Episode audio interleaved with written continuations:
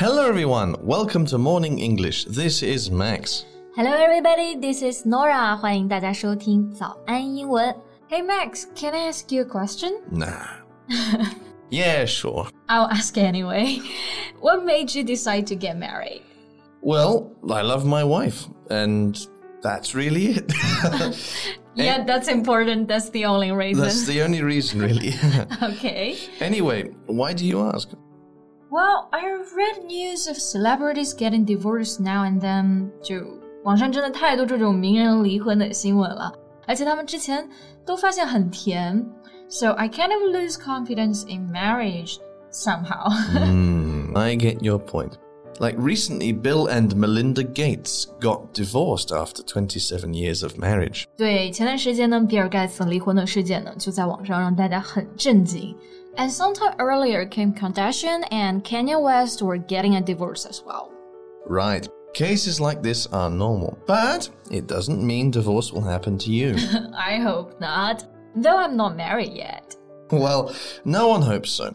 Getting a divorce can be a real hassle, especially for those famous people. Yeah, and a hassle is a very complicated situation，就指的一件非常麻烦的事情啊。那离婚之所以可以称作是 hassle，就是因为它涉及了很多问题。嗯。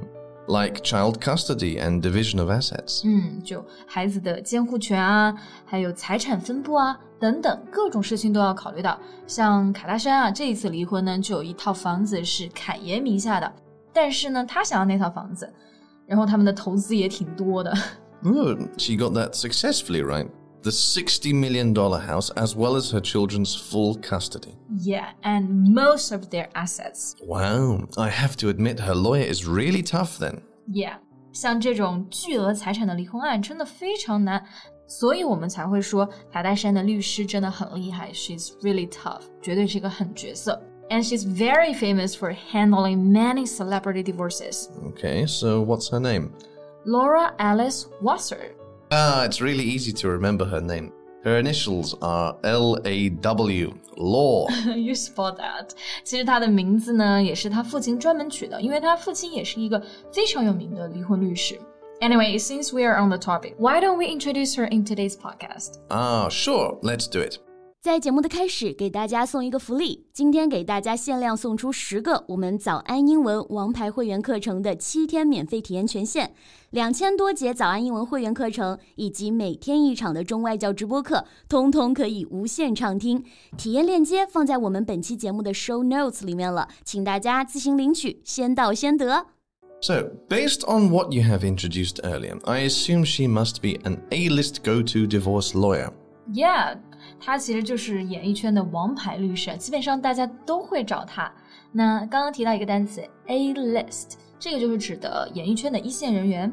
Like A-list actors, A-list celebrities, or just the A-list. Yeah, and you use the word go to as well. Mm -hmm. Does it mean that everybody goes to him or her? Mm, yeah, just like that. It's an adjective to describe a person or place that somebody goes to for help, advice, or information.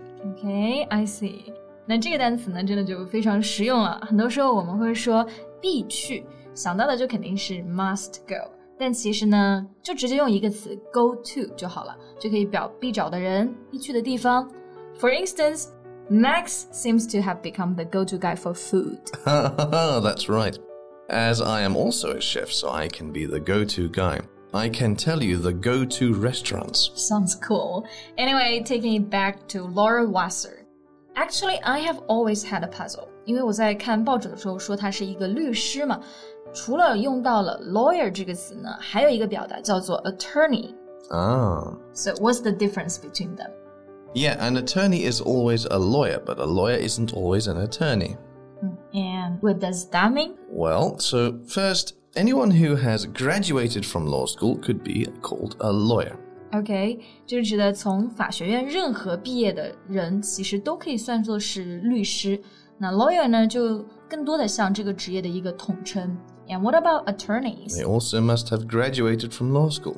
In the meantime, passed the bar and will practice law in court. 啊， The bar 在这个地方呢，指的就不是吧台，是律师的专业考试。他们就是除了要从法学院毕业之外呢，还要通过专业考试，而且还有一个很重要的一点，就是在法庭上出席。Mm hmm.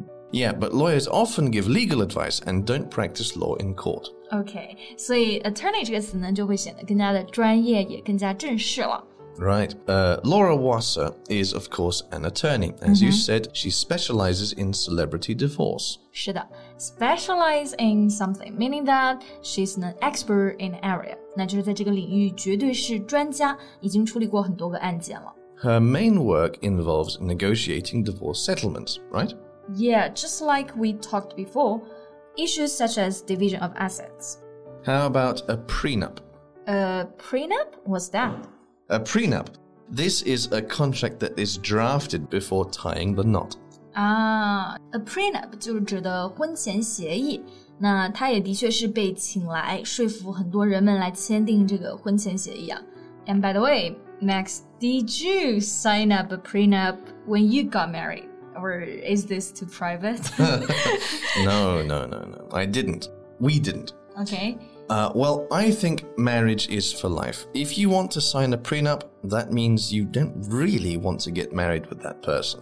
Wow, so philosophical. 可能很多女孩子估计听到这句话都是直接就非常感动了吧。But I assume it's not a bad thing though. Mm, You know, uh, it's not romantic or fun, but sometimes couples need to talk through it to avoid hassles in the future.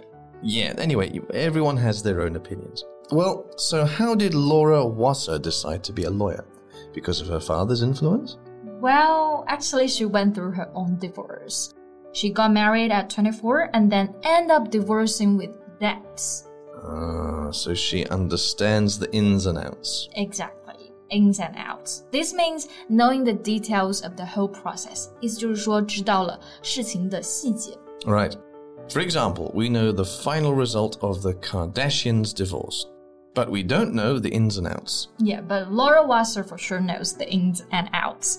That's why the paparazzi always want to get some leaks from her. 就狗仔老是想要从律师这边获得最新的消息啊。 Well, she is very tight lipped then. Little information was known before the exposure. 是的，那 tight-lipped 这个单词呢，是代表着这个嘴巴紧闭的啊，意思就是说守口如瓶。 This is actually an important quality for an attorney, right? Absolutely, especially for those high profile people. Otherwise, no one would want to hire you. 所以从各个方面来说，Laura Wasser 其实都能够算是一个非常合格的王牌律师了。 now I am curious how much would it cost me to hire her as my lawyer? Well, it said she charges 850 per hour and requires a 25,000 retainer. Dollars, yeah? Yes. Oh, God. That's expensive. Okay, I see.